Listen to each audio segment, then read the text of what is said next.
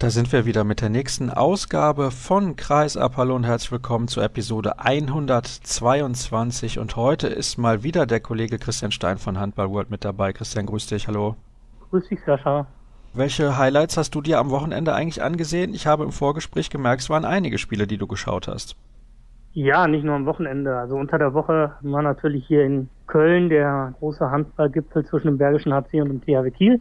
Dann gab es am Wochenende in der Champions League und der Bundesliga natürlich viel zu begutachten. Ich habe Westbrem gegen Kiel geschaut, ich habe mir Flensburg angesehen, ich habe mir gestern auch Bjerringbro, Silkeborg angeguckt.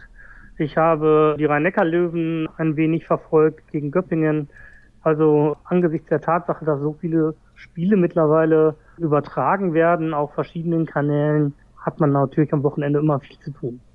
Ich habe mir noch angesehen die Partie von Kielce gegen Celje. Dann habe ich auch noch gesehen Löwen gegen Göppingen. Habe ein bisschen reingeschaut bei Hannover gegen Minden und ja, Westbrem Kiel habe ich einigermaßen verpasst. Dafür habe ich mir Paris gegen Flensburg dann gestern Abend in der Wiederholung nochmal komplett angesehen. Gehen wir mal der Reihe nach und zunächst Champions League. Letzte Woche übrigens mittwochs die Löwen unterwegs gewesen in Frankfurt gegen Christianstadt 30-29 gewonnen war nicht schön anzusehen. Und dann gibt's ja noch diese Zuschauerproblematik. Die haben da jetzt, glaube ich, im Schnitt so 1,4 oder sowas. Das ist natürlich mehr als dürftig. Naja, liegt vielleicht auch immer daran, dass sie diese Heimspiele in Frankfurt mittwochs um, was ist es, 18.30 haben oder 19 Uhr. Ist natürlich auch eine Unzeit unter der Woche und dann auch nicht am eigenen Standort. Aber sprechen wir zunächst über die Partie des THW Kiel bei Westbrem. Es gab eine knappe Niederlage, 19 zu 21 verloren. Warum? Ja, ich glaube, wer da wer da bei Sky aufmerksam zugesehen und zugehört hat, da muss man natürlich schon sagen, die, die Kritik an den, an den tschechischen Referees ist da wirklich an erster Stelle zu nennen, weil die haben wirklich, gerade als es 15-15 stand, dermaßen mit ihren Entscheidungen und aus meiner Sicht wirklich unverständlichen Entscheidungen den Spielverlauf äh, beeinflusst. Und aus meiner Sicht hatte Kiel da keine Chance. Oh, das ist aber eine klare Aussage. War so extrem? Ja, es ist schon extrem, wenn man sich anguckt, wie äh, die sieben Meter Entscheidungen zugunsten von Westbrem oder gegen den THW gefällt wurden. Sie haben viele durchaus auch mal die ein oder andere Entscheidung gegen Westbrem getroffen. Alfred Gislason hat es ein bisschen diplomatisch ausgedrückt, hat gesagt, seine Mannschaft hat Lehrgeld bezahlt und Westbrem hätte sich über mehr Zeitstrafen nicht beschweren dürfen.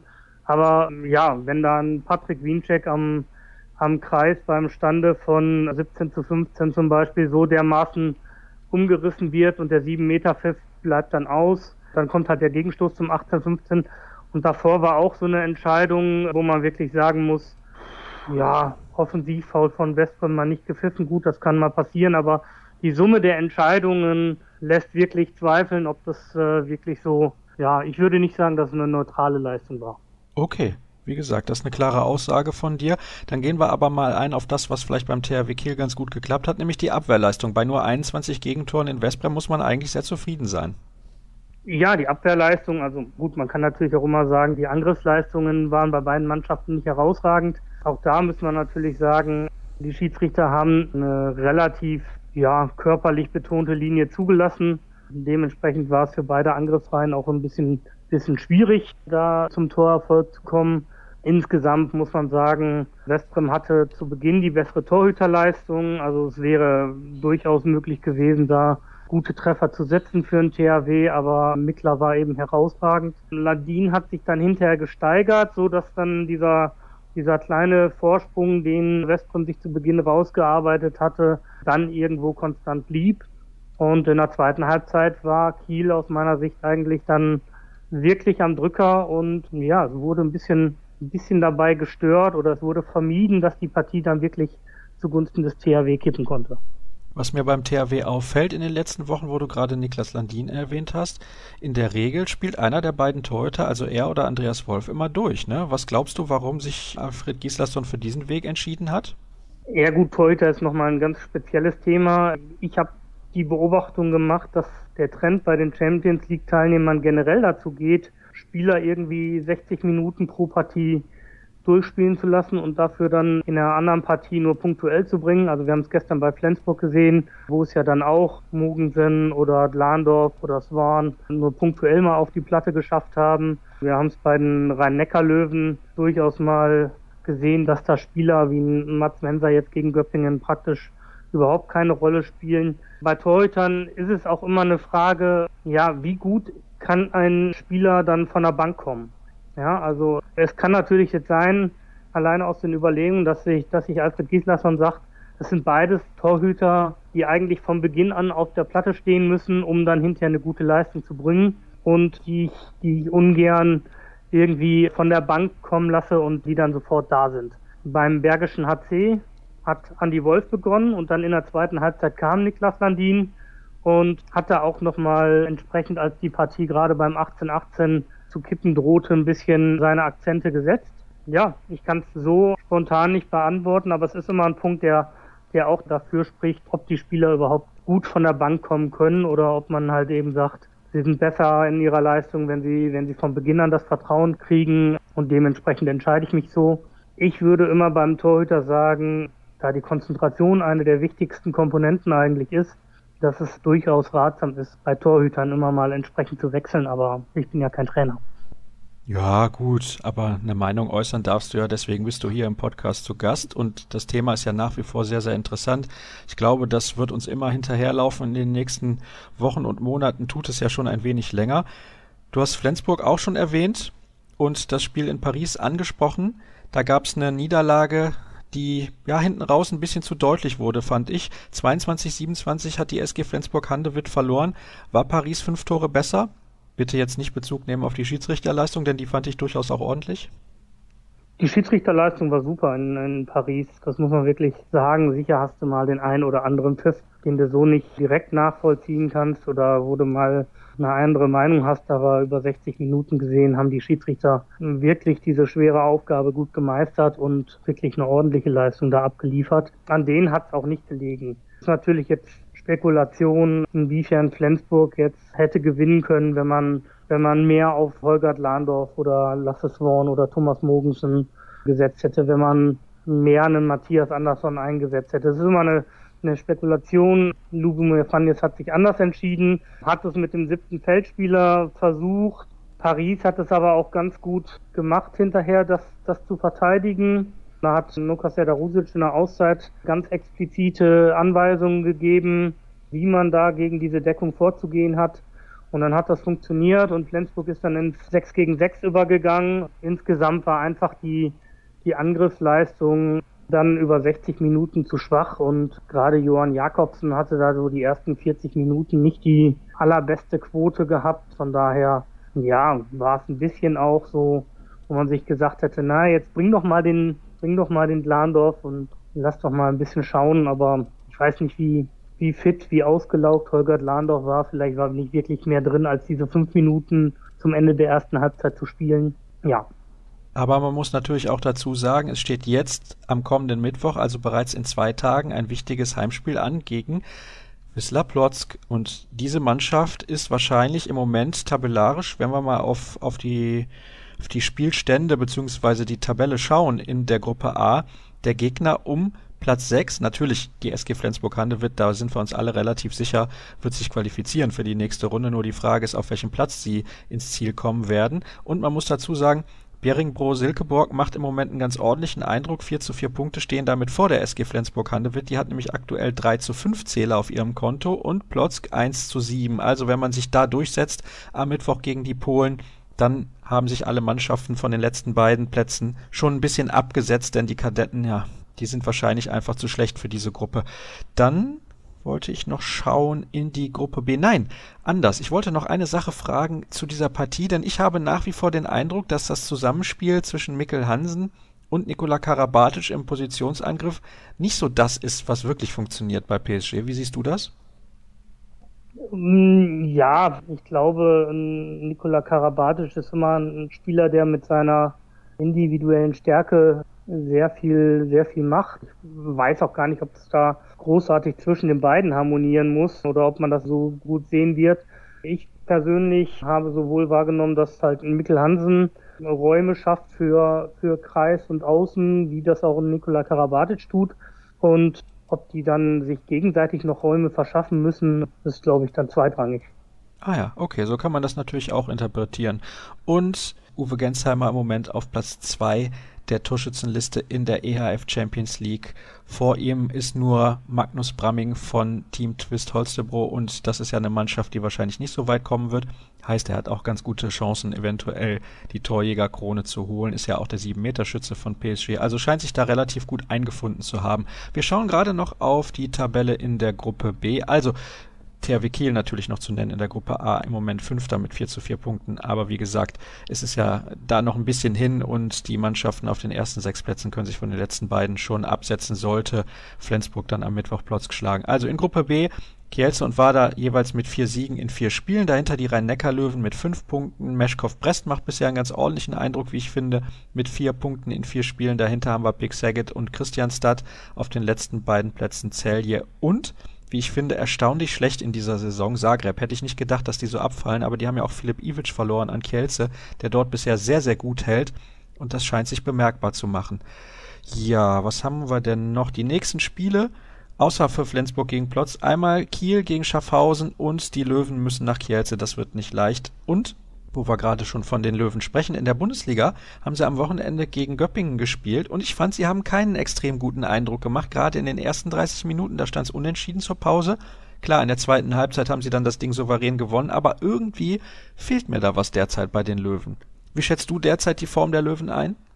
Ja, ich glaube, in der ersten Halbzeit war es definitiv so, dass das Göppingen ja eine relativ solide Angriffsleistung geboten hat. Die Deckung der Löwen war aber einfach noch nicht da. Magnus Andersson hatte immer irgendwie diese, diese Schwachstelle bei Guardiola ausfindig gemacht. Und in der zweiten Halbzeit hat man einfach gemerkt, dass Abwehrarbeit auch bedeutet, irgendwie sich einander zu helfen. Und das haben die Löwen in der zweiten Halbzeit besser gemacht. Und dann hatte Göppingen in den zweiten 30 Minuten einfach wenige Mittel, um da erfolgreich ihre Angriffe abzuschließen. Und dann sind es natürlich am Ende ein recht klarer Sieg noch geworden. Ja, nicht nur Zebras und Pferde, sondern auch Löwen hüpfen scheinbar so hoch, wie sie müssen in so einem eng gestrickten Terminkalender. Das kommt natürlich auch dazu, sollten wir nicht unerwähnt lassen. Allerdings, ja, finde ich irgendwie, wenn ich die Löwen sehe in dieser Saison, finde ich sie nicht so überzeugend, wie das in der letzten Spielzeit der Fall gewesen ist. Jetzt mal völlig unabhängig von der Heimniederlage gegen Flensburg, aber so generell. Klar, spielen immer noch einen überragenden Handball, aber ich weiß es nicht. Da, da fehlt mir ein klein wenig. Aber die Ansprüche sind natürlich hoch, wenn wir, wenn wir eine Mannschaft kritisieren, die bisher in der Bundesliga nur ein Spiel verloren hat. Übrigens, wie mir ja gestern aufgefallen ist bei dieser Partie, ist Sebastian Heimann, 18 Jahre alt, hat vier Tore gemacht, wurde auch von Markus Götz und Stefan Kretschmer im Kommentar bei Sport 1 nochmal angesprochen. Der hat einen ganz schön ordentlichen Körper und der war, glaube ich, im All-Star-Team des letzten Juniorenturniers, wo er mitgespielt hat für Deutschland. Also da scheint einer heranzuwachsen im wahrsten Sinne des Wortes, der uns nochmal viel Freude bereiten kann. Man muss ja sagen, es ist ja mehr oder weniger ein Glücksgriff für Göppingen gewesen. Man hat sich das Zweitspielrecht erst ganz kurz vor Saisonbeginn noch gesichert. Normalerweise würde Sebastian Heimann jetzt praktisch nur in der dritten Liga bei Heilbronn Horkheim spielen.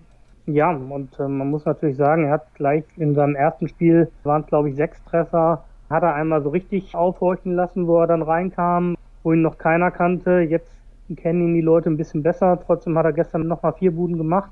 Er ist natürlich jemand, der noch sich entwickeln muss. Mich erinnert das vielleicht so ein bisschen, wenn man ihn vom Alter vergleicht, ein bisschen mit Mats Menser, der ja auch einen enorm gut entwickelten Körper schon in den jungen Jahren hatte. Also noch bei AG Kopenhagen unter Vertrag stand. Und wenn er die gleiche Entwicklung nehmen sollte, würde es mich freuen. Das wäre natürlich schön. Vielleicht sogar eine bessere Entwicklung. Muss man mal abwarten. Ich finde ja, manchmal ist Metzmenzer Larsen irgendwie noch, ich will nicht sagen gehemmt, aber ich erwarte noch mehr von dem. Sagen wir es mal so. Ähm, aber viel mehr als über die Rhein-Neckar-Löwen und Sebastian Heimann sollten wir über Göppingen generell sprechen. 5 zu 11 Punkte. Das ist kein guter Saisonstart und es gab ja auch dieses aus Göppinger Sicht unsägliche Unentschieden zu Hause gegen den Bergischen HC, wo man fast noch verloren hätte. Der BRC ist da in der Schlussminute das erste Mal in Führung gegangen und beinahe hätte man da eine sieben oder acht Tore Führung noch verspielt. Was glaubst du, wie fest sitzt Magnus Andersson da noch im Sattel? Ja, das ist bei äh, Göppingen immer schwierig zu sagen. Ich glaube aber auch, dass da normalerweise versucht man natürlich durchaus bedächtig vorzugehen und äh, dem Trainer auch den Rücken zu stärken. Natürlich kann mit dem Saisonstart im Moment in, in Göppingen da niemand zufrieden sein. Man muss natürlich aber auch die personelle Situation ein bisschen mit berücksichtigen. Gestern musste dann Jens Schöngard praktisch zuschauen, kurzfristig mit dem Viruserkrankung. Wir haben Sarko Scheschum, der zwar auf dem Spielbericht stand, aber wirklich noch nicht irgendwie in der, in der Form ist, wie wir ihn kennen. Und dann ist es natürlich auch für einen, für einen Trainer schwierig, wenn ihm das spielende Material ausgeht, da entsprechende Punkte zu holen. Und bei einer Viruserkrankung, wie es jetzt bei, bei Schöngard ist, kann man natürlich auch nicht dem Trainer großartigen Vorwurf machen, dass er irgendwie falsch trainiert hätte. Also von daher muss man da, muss man da wirklich schauen. Sicher ist natürlich, wenn man auf Dauer in diesen unteren Regionen bleibt, dass man dann irgendwann mal über personelle Konsequenzen nachdenkt. Aber im Moment sehe ich das noch nicht so. Ja, die Frage ist natürlich auch immer, welche Alternativen man hat. Und der Trainermarkt, finde ich, gibt momentan auch nicht so extrem viel her. Schauen wir mal, denn Göppingen ist eine Mannschaft mit Ansprüchen, aktueller EHF-Cup-Sieger und ich denke, da möchte man mehr als um die Plätze 10 bis 14 mitspielen. Da geht's eher dann in Richtung ja, 5 bis 8 und man muss natürlich auch dazu erwähnen, es ist relativ eng derzeit in der DKB Handball Bundesliga. Leipzig beispielsweise hat sich aktuell mit 9 zu 5 Punkten auf Platz 5 gespielt. Die sind demnächst in Gummersbach zu Gast die müssen jetzt wieder einen Ausfall verkraften, nämlich den von Julius Kühn. Also wird sehr, sehr interessant zu erleben sein, wie dieses Spiel auch ausgeht. Kurzer Hinweis an der Stelle. Wer möchte, dass ich ihm jede Menge Blödsinn auch bei einem Live-Spiel erzähle, der kann ja mal am kommenden Sonntag reinschauen um 17.15 Uhr. Wird auf sport1.de im Stream die Partie des VfL Gummersbach gegen Leipzig übertragen. Was habe ich noch auf meinem Zettel stehen? Ah ja, du warst ja am Mittwoch beim Spiel des BHC gegen Kiel und ich habe mir das im Fernsehen angesehen und mir ist dabei aufgefallen, natürlich, der BHC hat konsequent mit sieben Feldspielern agiert, um da irgendwie ein Mittel zu finden gegen die Abwehr des THW Kiel. Ist oft schief gegangen. Hinterher gab's ja jede Menge Unmutsäußerungen, denn die beiden Trainer, die mögen diese neue Regel nicht. Ja, beide Trainer mögen die neue Regel nicht. Sebastian Hinze hat gesagt, die Regel ist nun mal da und dann ist es natürlich im Sinne des Erfolgs meiner Mannschaft auch meine Aufgabe, sie gegebenenfalls für unsere Zwecke zu nutzen.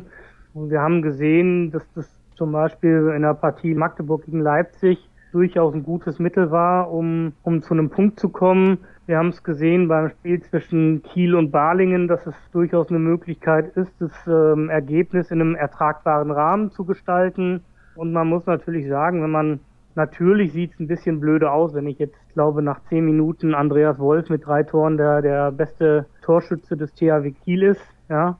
Und insgesamt waren es in der ersten Halbzeit schon, ich glaube, sieben Gegentreffer ins, ins leere Tor und in der zweiten Halbzeit kamen dann nochmal zwei oder drei oben, oben drauf. Auf der anderen Seite muss man natürlich sagen, gerade bei einer Mannschaft wie Kiel, und Christopher Rudeck, der hat zwar eine ordentliche Partie absolviert und wirklich stark gehalten. Aber wie viel von den, von den zehn Gegenstoßchancen hätte er denn weggenommen? Vielleicht eine, vielleicht zwei. Ja, also im Endeffekt hätte ja großartig nichts dran geändert, wenn jetzt Kiel dann stattdessen Gegenstöße gelaufen wäre. Natürlich in der Halle sieht es schon ein bisschen komisch aus. Da muss man zustimmen. Allerdings sehe ich das nicht so, dass es irgendwas großartig mit den neuen Regeln zu tun hat. Die neuen Regeln in der Hinsicht sind für mich nur der Katalysator. Die Entwicklung wäre auch beim Leibchen dahin gegangen. Ich denke, das haben wir in der vergangenen Spielzeit schon gesehen, dass da immer mehr Trainer hingehen und diesen siebten Feldspieler oder den zusätzlichen Feldspieler nutzen. Und von daher glaube ich nicht, dass es, dass es da großartig irgendwie eine Überraschung ist. Und beim Bergischen HC gegen Göppingen ist es gut gegangen, aber Kiel ist eben nicht Göppingen. Auch das ist keine neue Erkenntnis und die Schweden sind keine Brasilianer. Wir schauen noch ganz kurz zum Abschluss in die Champions League der Frauen, allerdings nur was die Ergebnisse angeht, denn kommende Woche ist der Kollege Björn Parzen zu Gast und dann spreche ich mit ihm etwas intensiver über das, was in der Königsklasse bei den Frauen so los ist. Der Thüringer HC konnte gewinnen. Sein Auftaktspiel gegen Glasverkehrt, ich weiß nicht, aus welchem Land kommen die denn eigentlich, habe ich noch nie gehört, den Norwegen. Verein. Ah ja, interessant. 24-16 auf jeden Fall und damit Tabellenführer in der Gruppe A vor Buduknost und vor Metz. Da konnte der große Club aus Montenegro mit 21 zu 19 sein Heimspiel relativ knapp gewinnen gegen die Französin. Und der HC Leipzig hat verloren auswärts in Astrachan. Ich glaube, da kann man mal verlieren mit 24 27. Das Ergebnis vielleicht sogar ein bisschen besser als erwartet. Es rumort übrigens in Leipzig. Es soll finanzielle, große finanzielle Probleme geben. Auch das vielleicht mal ein Thema für die nächsten Wochen. Dann war es das an der Stelle zunächst mit Kreisab.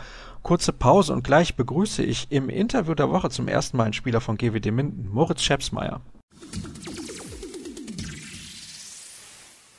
Wir sind angekommen im Interview der Woche. Eben habe ich ihn schon angekündigt. Zum ersten Mal, wie gesagt, ein Spieler von GWD Minden. Überraschend, denn eigentlich ist das ja so ein Traditionsverein. Deswegen freue ich mich, endlich mal jemanden von Grün-Weiß begrüßen zu dürfen. Und das ist Moritz Schepsmeier. Hallo Moritz, grüß dich. Hallo Sascha. Ja, ich merke schon, im Hintergrund ist ordentlich was los. Hast du heute Babydienst? So ein bisschen, ja. Meine Frau ist unterwegs und ich muss auf unseren Jungen aufpassen. Der ist jetzt fast acht Monate alt. Eben aufgestanden, der hat noch mal eine Stunde geschlafen. Und jetzt sucht er so ein bisschen Beschäftigung hier und versuche ihn mit seinem Spielzeug abzulenken. Sehr gut. Momentan klappt's ja noch. Wie viel hat sich übrigens für dich persönlich verändert seit der Geburt deines Kindes? Ich nehme an, der Rhythmus hat dann doch ein bisschen gelitten, ne? Ja, auf jeden Fall. Also natürlich eine völlige Umstellung. Man hat ungefähr 100 Prozent weniger Schlaf gefühlt. ist auch schon unser zweites Kind und seine große Schwester ist knapp zwei und die ergänzen sich ganz gut, was die Nacht angeht. Manchmal läuft ganz gut, aber manchmal bringen sie uns halt auch um den Schlaf. Das macht sich dann schon bemerkbar. Ja, das heißt also, du merkst das auch körperlich, beispielsweise teilweise im Training? Ja, also ich glaube, das wäre gelogen. Wenn irgendeiner sagen würde, das wäre nicht so, außer die Frau übernimmt alle Dienste, aber ja, wir teilen uns das bei zwei Kindern halt auch einigermaßen auf. Außer es steht natürlich ein Spiel an, dann versuche ich schon irgendwie meinen Schlaf zu kriegen vorher, aber so im Alltag soll sich natürlich auch mit um die Kinder kümmern. Mir macht das eigentlich auch Spaß. Ich finde es eigentlich auch ganz schön, dass wir Spieler tagsüber immer wieder Zeit haben, uns auch mit der Familie zu beschäftigen. Ja, das ist natürlich ein großer Vorteil als Profisportler. Und deswegen kommen wir jetzt erstmal zum Sportlichen und sprechen darüber, was in den letzten Wochen bei GWD so los war. Es gab jetzt am Wochenende eine relativ deftige Niederlage bei Hannover Burgdorf. 27 zu 35 habt ihr verloren. Warum war es so deutlich, gerade auch nach dem tollen Erfolg zu Hause gegen den HCR Lang ein paar Tage vorher? Ja, wir spielen äh, bisweilen in dieser Saison relativ wechselhaft, leider. Immer dann, wenn für uns der Druck relativ groß ist, weil wir gegen direkte Konkurrenten spielen, dann sind wir schon ziemlich präsent und rufen auch gute Leistungen ab. Das hat sich bisher in fünf Punkten niedergeschlagen. Auch gute Ergebnisse erzielt, gerade auswärts bei direkten Konkurrenten. Aber gegen etwas höher gestellte oder gute Mannschaften tun wir zuweilen sehr schwer.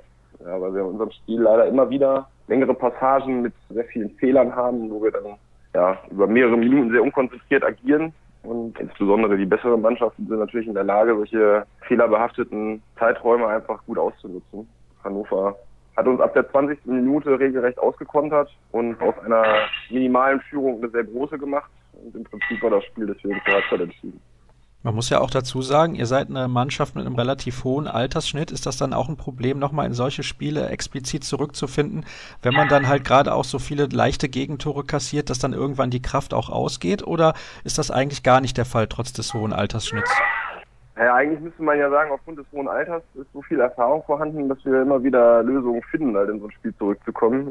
Ich glaube, dass unser Grundproblem eher in Richtung Abschluss geht. Also wir haben beispielsweise gestern im Spiel gegen Hannover, eigentlich ein gutes Angriffsspiel abgeliefert und hätten, weiß ich, in der 20. Minute sicherlich schon mit drei, vier Toren in Führung sein müssen, weil wir sehr gute Chancen hatten, haben die aber leider ausgelassen und glaube, dass da einfach das so ein bisschen zur Irritation führt. Du spielst gut, aber es schlägt sich halt eben nicht im Ergebnis nieder.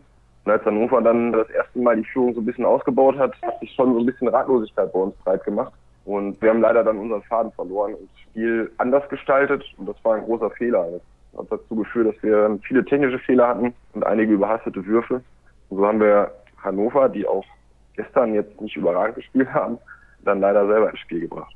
Wenn ich mir die Tabelle jetzt aber so mal ansehe, Platz 15 aktuell würdet ihr natürlich zum Saisonende als Aufsteiger sofort nehmen. Ich finde die 5 zu 11 Punkte jetzt nach acht Spielen eigentlich gar nicht so schlecht.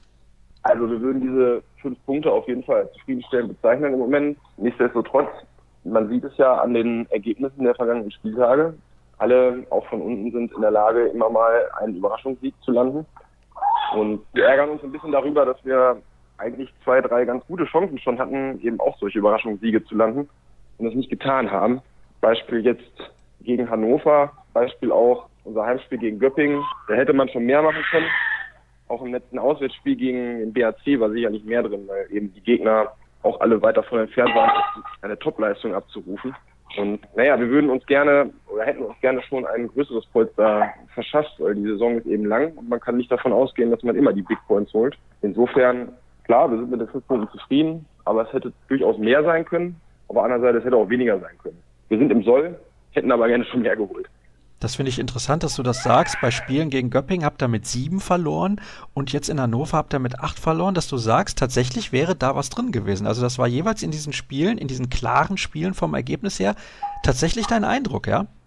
Ja, also insbesondere gestern, wenn man die Anfangsphase vergleicht, ich glaube, dass wir über 20 Minuten da ein gutes Spiel abgeliefert haben. Es stand dann, glaube ich, nach ziemlich genau 20 Minuten 10-9 für Hannover.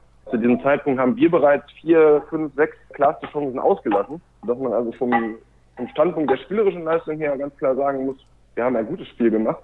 Auch die Defensive stand im Großen und Ganzen. Und wenn uns dann nicht so eine fatale Phase von zehn Minuten unterläuft, bis zur Halbzeit, wo wir den Gegner davonziehen lassen, dann bleibt das ein enges Spiel. Und ich glaube, wenn Hannover weiter unter Druck gestanden hätte, dann hätten wir die mit Sicherheit auch irgendwo an den Rand einer Niederlage bringen können. Aber so haben wir es dem Gegner natürlich leicht gemacht.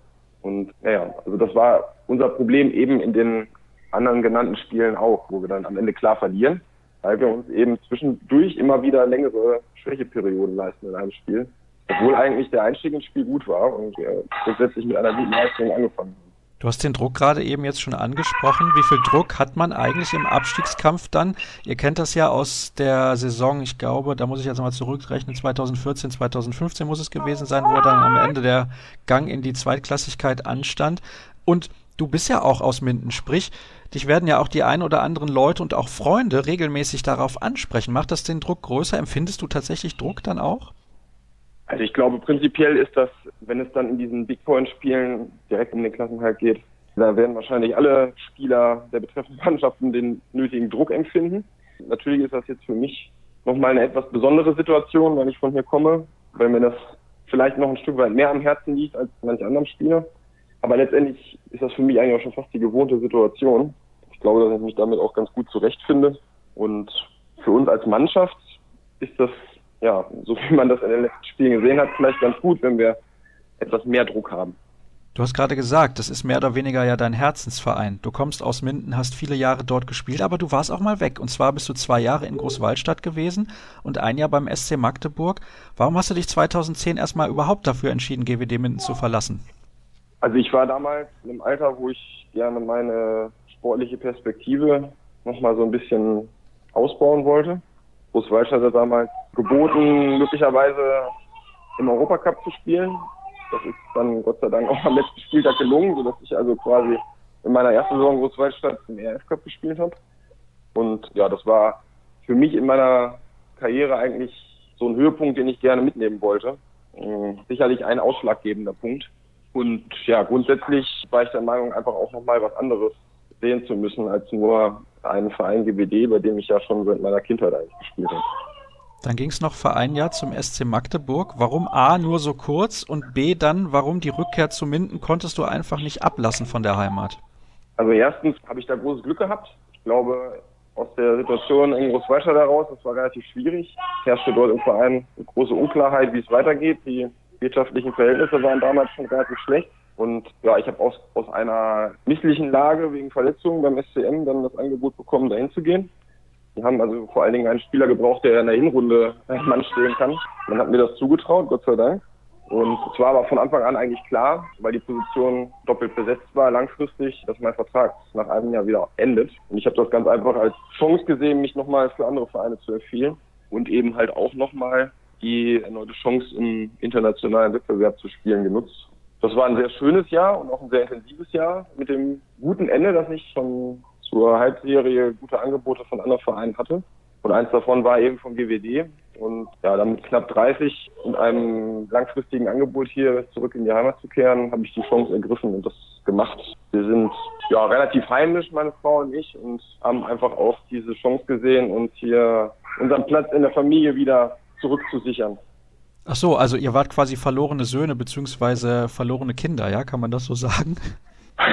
wenn man das so will. Also wir waren alles andere als verloren da in Großwaldstadt oder in Magdeburg. Also wir haben uns da sehr wohl gefühlt. Aber ja, so ein Stück weit muss man das halt dann abwägen. Will man die sportliche Karriere noch weiter ausbauen oder nutzt man die Chance, die vielleicht nur einmal kommt, wieder zurückzugehen? Und ja, wir haben uns dann gemeinsam dazu entschieden, dass es insgesamt für uns als Familie und eben für mich, der ja auch trotzdem in der Handball-Bundesliga spielen kann, hier in Minden besser war, wieder zurückzukehren. Jetzt hast du mir aber in unserem kurzen Vorgespräch gesagt, dein Vertrag läuft am Saisonende aus. Bist du schon in Gesprächen mit dem Club über eine Vertragsverlängerung? Möchtest du gerne weiterhin in Minden bleiben? Also ich höre das zumindest raus, dass du das gerne willst. Und wie lange möchtest du generell noch Handball spielen? Ja, das sind jetzt Fragen, die im Moment geklärt werden. Also da kann ich jetzt auch zu den Details im Moment relativ wenig sagen. Fakt ist, in unserem Verein ist einiges im Umbruch. Volki Bredelmeier hört zum Saisonende als Geschäftsführer auf. Oh, da muss ich direkt mal einhaken, Moritz. Entschuldige, da muss ich direkt mal einhaken. Geschäftsführer hört auf und ich weiß, du hast eine Bankkaufmannlehre gemacht. Also wie gesagt, es gibt etliche Gespräche auch über weiterführende Beschäftigungen im Verein, aber das ist alles noch nicht spruchreif und auch noch nicht im Detail geklärt. Ich denke oder ich hoffe, dass der Verein in der Lage ist, bis zur Rückrunde spätestens alle diese Fragen zu klären und ich glaube, dann wird man relativ schnell sehen, wie es weitergeht. Oh, ich merke, er weicht ein bisschen aus. Aber generell, also ganz allgemein gesprochen, hast du vielleicht schon noch Lust, so ein, zwei Jahre aktiv auch Handball zu spielen? Ja, ich kann mir das beides vorstellen. Also wie gesagt, ich bin eigentlich immer interessiert daran, Chancen zu nutzen. Wenn man mir jetzt bei GWD die Chance bietet, bereits einen Posten zu bekleiden, der langfristig in diesem Verein gefestigt ist, dann bin ich auch daran interessiert, aber ich sehe mich auf jeden Fall auch in der Lage, noch als Spieler weiterzumachen. Da kommen wir zu einem Punkt, über den ich gerne auch noch sprechen würde, nämlich das Ausbildungskonzept von GWD Minden. Du warst ja auch Teil dieser Ausbildungsakademie oder Ausbildungsmaschine fast schon GWD Minden, die ja über viele Jahre ganz, ganz viele Spieler in die Handball-Bundesliga gebracht hat.